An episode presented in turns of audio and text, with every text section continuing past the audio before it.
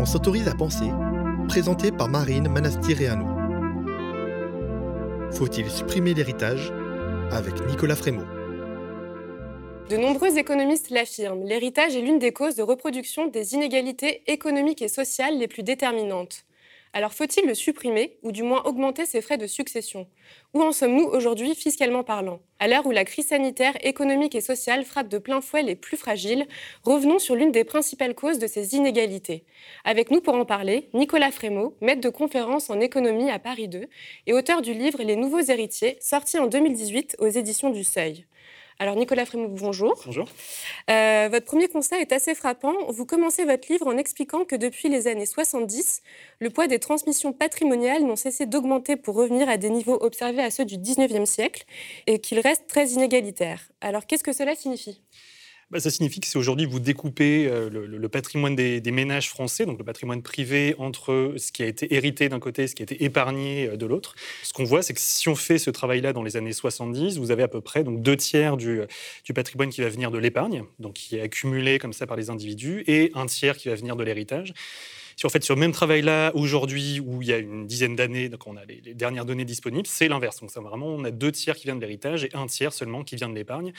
Donc de ce point de vue-là, on est déjà dans une société où finalement l'héritage euh, domine l'épargne du point de vue euh, du, patrimoine. Donc ça, c'est le premier point. Et deuxième point, c'est, euh, et là, bah, ça vaut à toutes les époques, et c'est encore plus vrai finalement aujourd'hui, on a un héritage justement qui est donc très fortement concentré, c'est-à-dire que tout le monde n'hérite pas du tout, tout le monde n'hérite pas des mêmes montants non plus. Donc aujourd'hui, vous avez à peu près le, les 10% finalement des héritiers les plus riches qui vont détenir plus de la moitié en fait de, l'héritage total. Et à l'inverse, vous avez 50% des, héritiers les plus pauvres qui n'héritent de rien ou presque au final. Donc vous avez une concentration euh, très marquée en fait des, héritages aujourd'hui. Alors c'est un petit peu moins le cas que euh, ce qu'on observait début, euh, début 20e, fin 19e, où là clairement vous aviez une société qui était très très polarisée. Donc la différence aujourd'hui, c'est qu'on a une sorte de classe moyenne qui est, qui est apparue, mais ça reste quand même un trait qui est très, euh, très inégalitaire, bien plus que les revenus, par exemple, ou que les, que les salaires.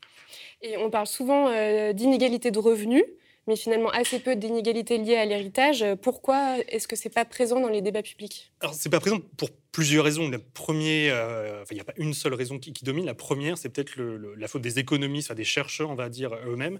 C'est-à-dire que dans les années justement 60-70, vous aviez vraiment l'accent qui était mis bah, sur ces salaires, sur l'accès à l'éducation notamment et on laissait vraiment de côté les héritages et patrimoines. La raison principale, c'était que, bah, justement, ce qu'on disait, c'est qu'il n'y avait plus beaucoup d'héritage et de patrimoine à ce moment-là. Donc, le focus n'était plus du tout sur ce, sur ce trait-là. Et finalement, c'est resté un peu, c'est un peu perturbé euh, après, même si l'héritage, euh, l'héritage revenait.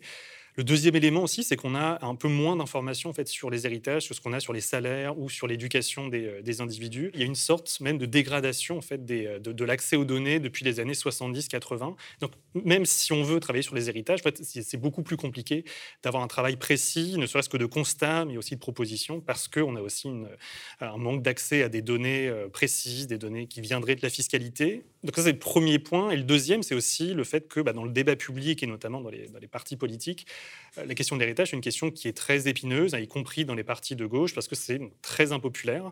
Même dans la campagne de 2017, finalement, même au sein des partis de gauche, vous n'aviez pas une mise en avant de ces, euh, de ces aspects-là. Donc c'est un sujet qui est, qui est complexe parce qu'il est, parce qu'il est impopulaire.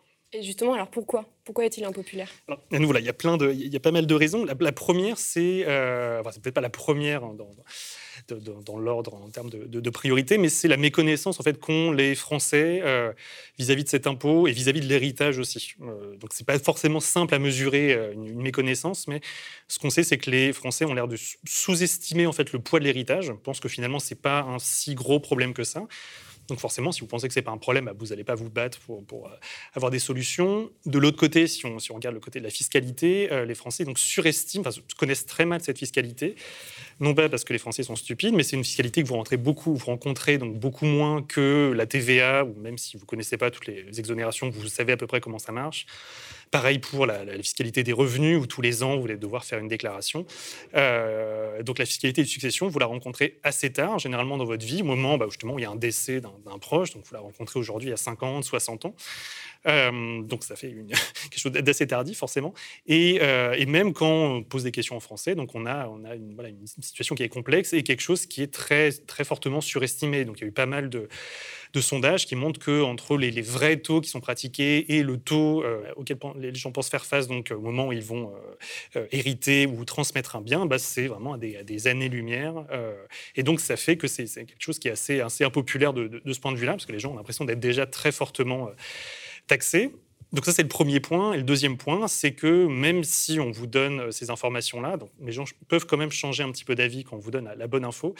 Euh, ce qu'on a, c'est que c'est un impôt qui est vu comme étant immoral, c'est-à-dire que c'est pas comme une TVA ou l'impôt sur le revenu, c'est un impôt qui va directement taxer, qui va se passer au moment du deuil, donc c'est pour ça que ça s'appelle un impôt sur, euh, sur la mort aussi, ça va toucher à l'épargne altruiste des parents vers leurs enfants, donc le fait d'avoir justement, c'est de sacrifier un peu toute sa vie pour transmettre à bien à vos enfants, bah, si, on vous, si vous pensez qu'on va vous le prendre, bah forcément vous n'êtes pas, euh, pas très content. Et donc ça c'est le deuxième élément, c'est le côté immoral de, de cet impôt-là, le côté très invasif dans la vie privée des, individus. Donc c'est euh, au-delà des aspects vraiment purement économiques, c'est vraiment ces deux aspects-là qui, l'emportent et qui font que c'est un sujet, euh, y compris pour des gens qui ont hérité de pas forcément grand-chose, qui est très impopulaire.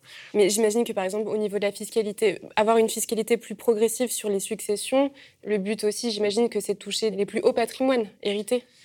Oui, bah c'est bien. Alors, ça, quand on parle de, modifier la, fiscalité de succession, tout dépend de quoi on parle. Donc, en effet, on pourrait très bien vouloir taxer toutes les successions au même taux, rendre quelque chose qui est proportionnel c'est un programme, on, peut tout à fait défendre ça. On peut surtout, enfin surtout ce qui est mis en avant, ce que je mets en avant dans, mon livre, c'est surtout avoir quelque chose qui soit vraiment progressif. C'est-à-dire que aujourd'hui, à nouveau, hein, le fait qu'il y ait des abattements de 100 000 euros euh, par, par, enfant, par, par transmission, moi je trouve que c'est bien. Ça pourrait même être augmenté. C'est pas ces, ces successions-là.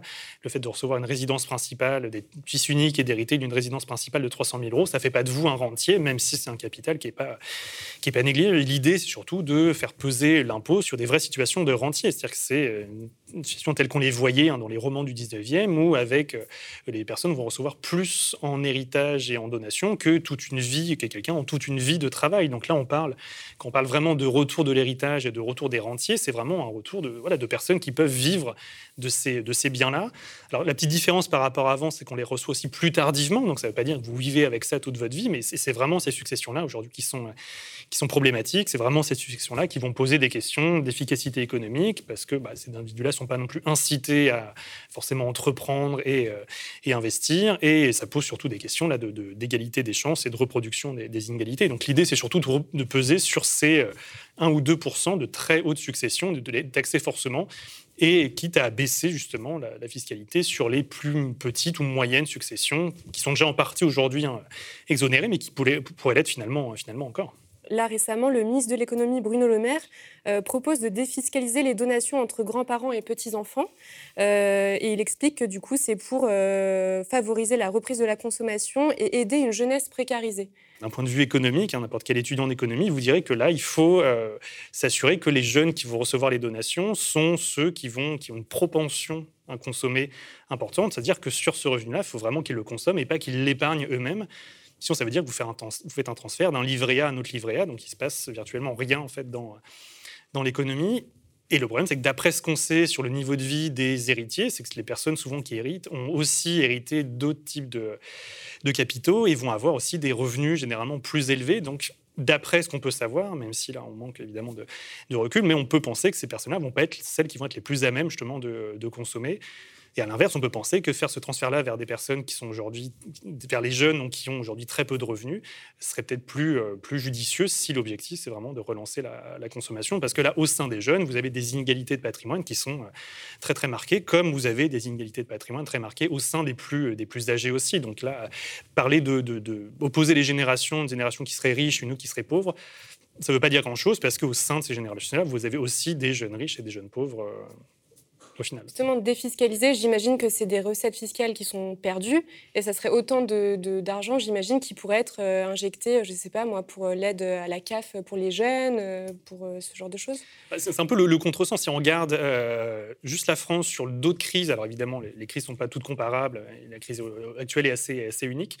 Et ce qui a été fait par le passé, que ce soit donc après la Deuxième Guerre mondiale, après mai 68, où il y a eu une baisse d'activité très forte, vu que le pays était plus ou moins bloqué pendant, euh, tout un printemps, ou même après la sécheresse de 76, qui, euh, d'un point de vue euh, de l'amplitude, n'est pas pas du tout comparable à la pandémie actuelle, évidemment. Mais ce qui a été fait, y compris par des gouvernements assez à droite à l'époque, c'était à l'inverse, au lieu d'alléger l'impôt des personnes qui s'en étaient plutôt bien tirées pendant ces crises ou ces guerres, c'était plutôt de créer un impôt, alors qui était souvent temporaire hein, sur l'année suivante, en disant bah voilà, on fait un impôt exceptionnel et on va prélever des recettes euh, supplémentaires exceptionnelles pour financer donc soit la reconstruction après la Deuxième Guerre mondiale, soit pour aider les agriculteurs après la sécheresse. Et en tout cas, voilà, on va prendre à ceux qui s'en sont plutôt bien sortis, voire des fois très bien sortis, pour redistribuer vers les autres. Et donc on génère des recettes fiscales euh, supplémentaires. Là, c'est l'inverse. Donc ce qu'on dit, c'est que les gens qui s'en sont bien sortis, donc qui ont épargné euh, plus que, que les autres, bah, on leur fait en plus finalement une sorte de cadeau fiscal. Donc on met, voilà, on renonce à des recettes fiscales et à nouveau pour un résultat qui euh, est plutôt incertain euh, d'après en tout cas les informations qu'on peut, qu'on peut avoir. Et du coup, est-ce que ça, c'est dû à une déconnexion du gouvernement ou c'est vraiment un, parti pris? Bah, Ça, il faudrait demander à Bruno Le Maire directement. en tout cas, c'est cohérent avec ce que fait le gouvernement depuis, depuis qu'il est arrivé. C'est-à-dire que le fait de supprimer l'ISF ou notamment de ne pas vouloir, euh, alors que c'est une déclaration d'Emmanuel Macron laissait penser qu'il allait justement euh, plutôt renforcer la fiscalité des successions, c'est plutôt dans ce sens-là. On a on a vraiment les premiers de cordée sur lesquels l'impôt, euh, la, facture fiscale a plutôt diminué, hein, donc avec le prélèvement forfaitaire unique, avec la transformation de l'ISF en, IFI, et on continue finalement sur la même sur la même ligne ici. donc c'est une cohérence en fait qu'on peut qu'on peut remarquer, mais donc donc oui, on peut voir ça comme une déconnexion. En tout cas, c'est un prolongement de ce qui s'est fait. Donc c'est pas une grosse surprise finalement d'avoir cette politique-là vis-à-vis de ce qui s'était fait euh, avant. En 2014, deux chercheurs, Neil Cummins et Gregory Clark, ont étudié l'origine familiale de l'élite anglaise actuelle de celle du XIIe siècle. Et 800 ans et 28 générations plus tard, ils ont conclu que l'élite anglaise était encore issue des mêmes familles.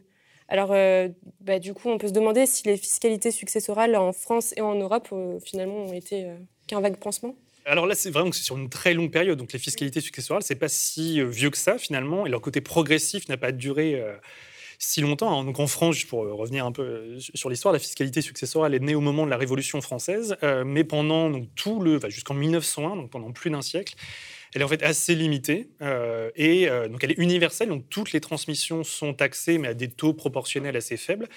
L'idée, c'est simplement en fait d'enregistrer le transfert de propriété, de dire voilà, c'est un nouveau propriétaire par rapport à la personne qui est décédée, donc on va enregistrer ça. Mais il n'y a pas une volonté de confisquer les choses, de, remettre en cause la propriété privée. Et finalement, c'est seulement en France en 1901, puis à peu près à la même période dans d'autres pays, on va avoir donc une progressivité en fait de l'impôt.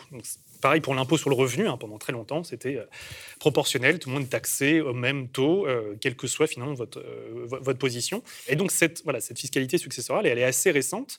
Donc dans certains pays, elle a été très forte pendant longtemps, donc dans le cas des États-Unis, hein, des années 30 aux années 70. Même chose pour le, pour le Royaume-Uni, on voit un taux marginal supérieur, c'est-à-dire qu'au-delà d'un certain seuil, en fait, l'État, vous prenez tout quasiment. Donc vous aviez des taux donc le taux marginal supérieur en France aujourd'hui, hein, c'est 45%. Ce taux-là, il était de 90-95% dans des pays comme les États-Unis pendant une cinquantaine d'années. Pareil pour la, euh, pour la Grande-Bretagne. En France, c'était un peu moins le cas, mais c'est monté quand même jusqu'à 60% pendant l'entre-deux-guerres. Donc on a quand même un impôt qui a corrigé en partie les inégalités. Mais on a donc aujourd'hui euh, euh, un, impôt qui, dans beaucoup de pays, a été supprimé. Donc depuis les années 70-80, vous avez donc des pays assez, euh, assez différents, des pays anglo-saxons, des pays comme la Suède aussi, originairement assez, égalitaires, qui vont donc supprimer cet impôt-là ou vraiment l'alléger de, façon, très forte. Donc c'est pour ça qu'on a aussi ce retour, ce retour de l'héritage. A des inégalités qui peuvent finalement perdurer. Après, sur ces questions-là de famille, c'est aussi d'autres trans, transmissions de, de, de capitaux et c'est vrai que c'est des cas peut-être un peu, un peu, euh, un peu particuliers, c'est vraiment la, noblesse, donc c'est bon, des choses que je ne maîtrise pas forcément, mais, euh, mais en effet, donc là on peut se demander aujourd'hui, euh, voilà, quel est le rôle finalement de l'impôt successoral On voit qu'il a un rôle assez limité, parce que dans la France, même s'il n'a pas disparu, il pèse aujourd'hui surtout sur ces transmissions entre en dehors de la famille, donc ça corrige pas énormément finalement les inégalités, enfin moins que ce qu'on peut moins que ce qu'on peut penser en tout cas. Et pour de nombreux opposants à l'impôt sur les successions, il serait inefficace. Alors, euh, notamment, euh, bah, un peu le discours qu'on entend souvent, euh, les riches partiraient dans d'autres pays moins taxés, ils épargneraient moins parce qu'ils ne pourraient pas transmettre leur richesse à leurs enfants. Que répondre à ça? Alors, bah, pour, pour, répondre à ça, il faut, produire beaucoup plus d'études économiques là-dessus. Aujourd'hui, je pense qu'il y, a beaucoup, il y a beaucoup encore à faire. Et de nouveau, le fait qu'il y ait des données un peu trop limitées sur les successions ne bah, permet pas forcément de répondre de façon très, euh, très précise à ces questions-là. C'est ce qui fait que ce, débat-là est souvent assez hystérisé, parce qu'on va brandir ces arguments-là sans forcément vérifier, pouvoir vérifier s'ils sont vrais ou pas. Donc, dans le cas de la France, en fait, il y a assez peu d'études euh, justement qui vont porter sur les conséquences de cette fiscalité, parce qu'on a assez peu de, assez peu de données. Euh, donc là, il faut se baser soit sur des preuves indirectes qui sont pas toujours très convaincantes, soit regarder ce qui est fait dans d'autres pays en se posant toujours la question est-ce que c'est transposable en France ou pas? Donc sur quelques-uns des arguments, ce qu'on sait, c'est euh, qu'il ne faut pas nier ces arguments-là, d'où débat fiscal. Hein. si en effet, euh, si vous augmentez très fortement l'impôt, mais que tout le monde, tous les riches s'en va et que l'impôt retombe sur les classes moyennes, bah, vous avez un peu raté, raté votre coup. Donc c'est quelque chose qu'il faut prendre avec avec sérieux, mais sur, euh, dire sur deux arguments, sur les questions d'exil fiscal. Ce qui a été montré, en fait, hein, c'est que dans certains pays, euh, c'est dur de le montrer en, regardant un seul pays, mais euh, ce qui a été exploité notamment par, en Suisse et dans le cas des États-Unis, c'est le fait que l'impôt sur les successions varie selon donc, les États aux États-Unis ou varie selon les cantons en Suisse.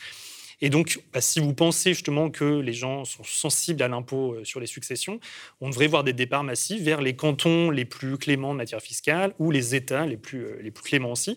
Notamment, donc, si vous suivez les retraités, donc les gens qui vont bientôt transmettre, on devrait voir donc, des migrations à l'intérieur du pays. D'autant qu'on devrait voir des migrations massives, hein, vu que si vous bougez au sein du même pays, c'est moins coûteux, parce que vous ne changez pas de langue, vous ne changez pas de nationalité, etc.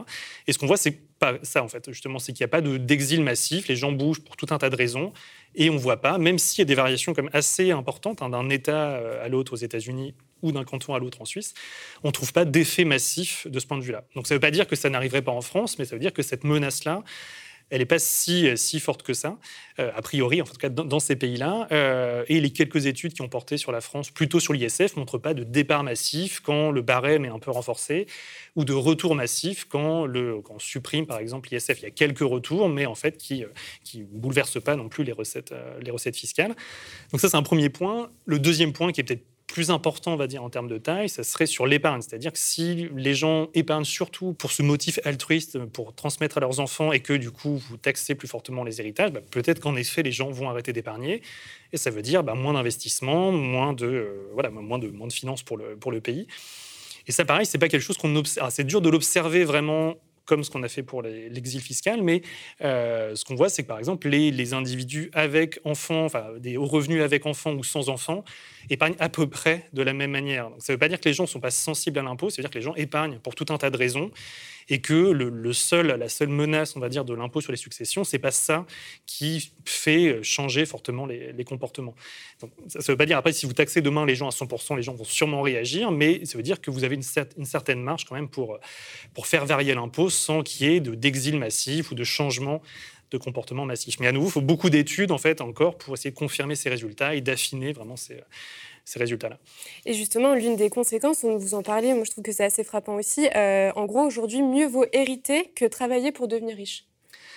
Alors oui, oui, enfin, je pense qu'on peut, c'est bien quand même de travailler si on, si on, veut devenir riche, mais voilà, si, on essaye de revenir un peu sur, sur comment est-ce qu'on devient riche, euh, bah, vous devenez riche soit en travaillant, donc en mettant, en ayant un salaire et en mettant de côté, en épargnant, donc c'est un moyen d'accumuler du patrimoine. Ou l'autre manière, c'est euh, simplement d'hériter, donc de, naître au bon endroit au bon moment et d'avoir d'avoir un peu de chance. Euh, et aujourd'hui, ce qu'on observe, donc à cause de ce retour de, l'héritage, hein, c'est que finalement, en absence d'héritage, en gros, la hiérarchie des salaires devrait à peu près refléter celle des patrimoines. C'est que les gens les mieux payés devraient aussi être les gens euh, qui, ont plus de patrimoine. Donc ça, c'est en absence, en absence d'héritage. Le problème, c'est qu'on n'a pas ça parce qu'aujourd'hui, vous avez des personnes qui héritent, donc des personnes qui vont avoir pas forcément des bons salaires, mais des héritages très importants, ce qui fait que, euh, bah, en plus de, l'épargne que vous mettez de côté, vous avez ces transferts qui vont, qui vont s'ajouter. Donc aujourd'hui, une société où justement où il y a de l'héritage, c'est une société où ce lien entre les revenus d'un côté et le patrimoine de l'autre est assez, est assez brouillé, et c'est ce qui arrive aujourd'hui en France. Donc la, la probabilité en fait d'être dans le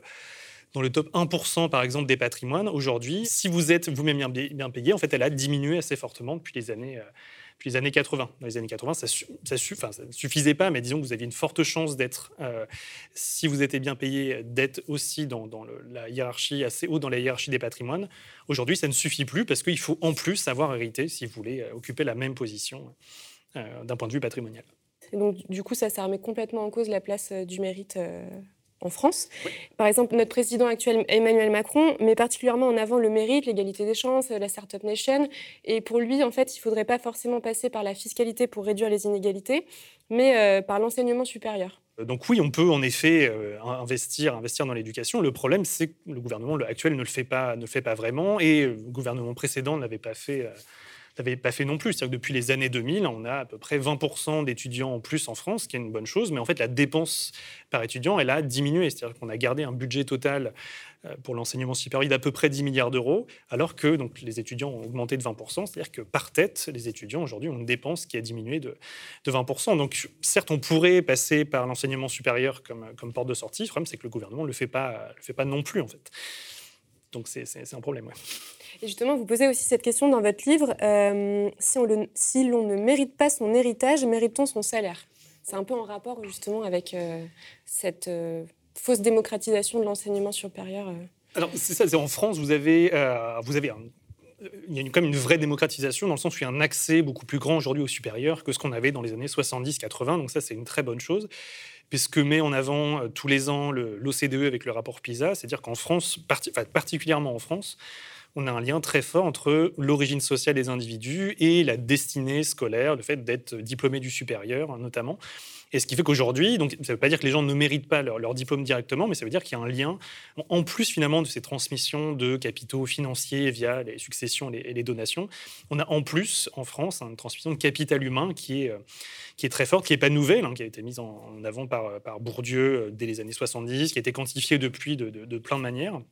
Mais on a aussi cet élément, donc c'est pour ça que la, fiscalité des successions euh, ne, règle pas tout en termes d'égalité des chances derrière. Il faut aussi avoir euh, bah, une égalité euh, au capital humain qui est aussi, qui est aussi la même. Donc c'est un levier, mais à nouveau, l'investissement dans l'enseignement supérieur et un vrai investissement, c'est aussi voilà, un moyen de, que les gens méritent davantage leur, enfin peut-être qu'ils méritent davantage leur, salaire au final. Et euh, dans votre livre, vous parlez aussi de, solutions et notamment d'une dotation universelle. C'est ça, c'est donc si vous regardez l'impôt aujourd'hui sur les successions, c'est-à-dire que même si vous confisquez, même, même si vous supprimez l'héritage, donc c'est le cas le plus, le plus extrême, alors que personne vraiment recommande, mais euh, en tout cas si vous, si vous faites ça, ça change rien pour les personnes qui n'héritent de rien.